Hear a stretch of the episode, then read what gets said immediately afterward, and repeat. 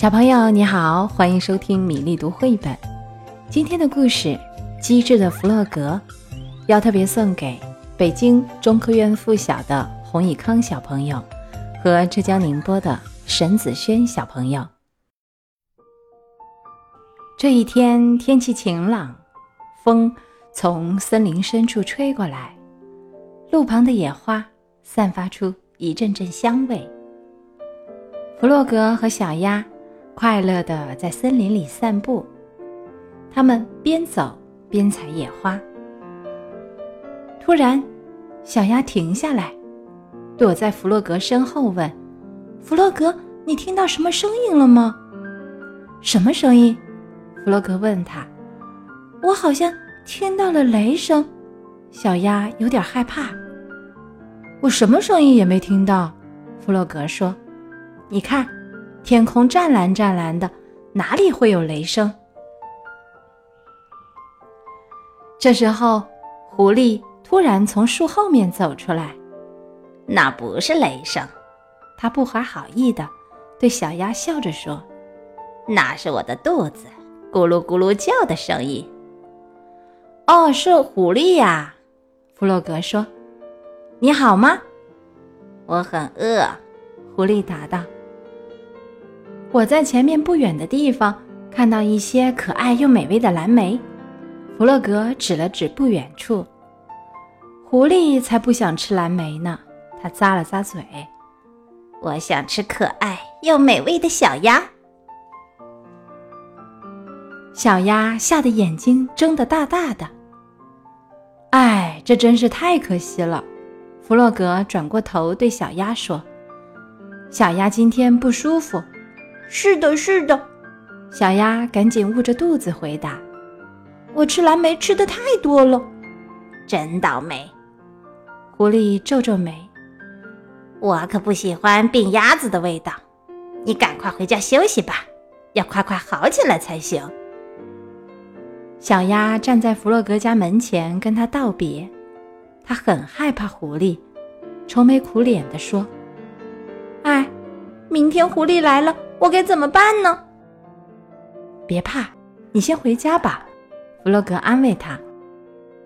明天一早我就来找你，然后我们再想办法。第二天，他们刚出家门，就看见了守在森林边上的狐狸。亲爱的小鸭，你感觉好点了吗？狐狸问。好，好了一点点。小鸭哆嗦着回答。你们要去哪儿？狐狸紧紧地跟在后面。我们正要去参加小猪的生日庆祝会呢。弗洛格回头望了望狐狸，狐狸的眼睛正冒着光呢。弗洛格的心跳得很厉害，但他还是勇敢地保护着小鸭。小猪是不是又胖又可爱的那个？我跟你们一起去。狐狸说。弗洛格和小鸭提心吊胆地向小猪家走去。走了一会儿，前面出现了一条河。弗洛格和小鸭互相看了看，然后扑通一声跳进河里。“嘿，你们这是干嘛呢？”狐狸叫道，“我可不会游泳。”弗洛格和小鸭来到小猪家，把事情的经过告诉了朋友们。狐狸挺聪明的，可是它老是肚子饿。老鼠想了一会儿，我有办法了。第三天早上，他们开始行动了。弗洛格拿着一根长长的绳子，老鼠和小猪扛着铁锹。他们在上次遇见狐狸的地方停了下来。弗洛格指着地面说：“我们就在这里挖吧。”老鼠和小鸭。轮流挖了起来，不一会儿就挖了一个很深很深的坑。弗洛格和小猪在坑上面铺上一层树枝和树叶。现在我和小猪、老鼠要躲起来了，你留在这里跟狐狸打招呼，把它引过来。弗洛格对鸭子说：“别担心，这个办法肯定行，以后你再也不用害怕狐狸了。”过了一会儿，狐狸真的来了，它饥饿无比的看着小鸭。嗨，狐狸，小鸭镇定地说：“你好吗？”我饿得要命，狐狸大声叫道。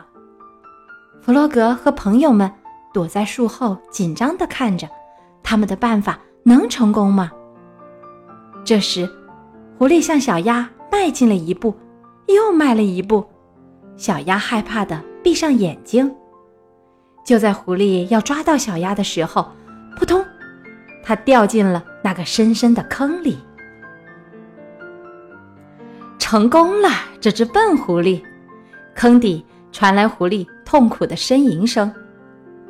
小鸭，你可真勇敢！弗洛格跑过来表扬小鸭说：“他走到大坑边上，看见了坑底里灰头土脸的狐狸。狐狸叫道：‘亲爱的朋友们，请把我拉上去吧！我并不是真的要吃小鸭，只不过是开个玩笑。’”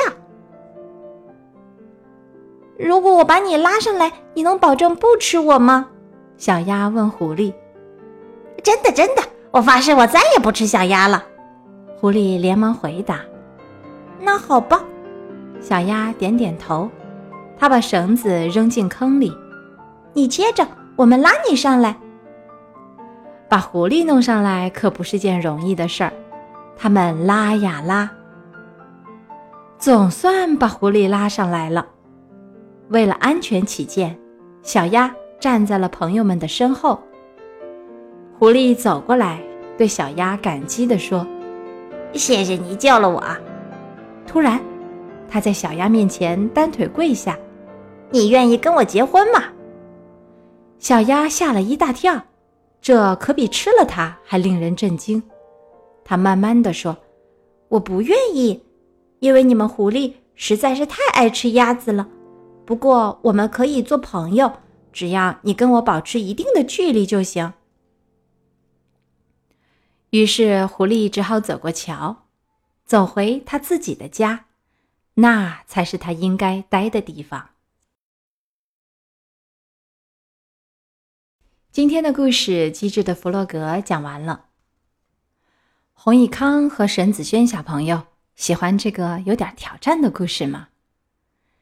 当我们发现自己碰上了坏人，心里会有一点害怕。如果被吓得哇哇大哭，坏人就会知道你很懦弱，更加想来欺负我们了。这个时候，赶紧平静下来，开动小脑筋，想想怎么摆脱他们。如果你觉得自己对付不了，别忘了，你还有爸爸妈妈、家人呢，还有你的老师和朋友，赶紧。去请他们来帮忙吧。今天要读的古诗是唐朝唐彦谦的《春草》。天北天南绕路远，脱根无处不延绵。萋萋总是无情物，吹绿东风又一年。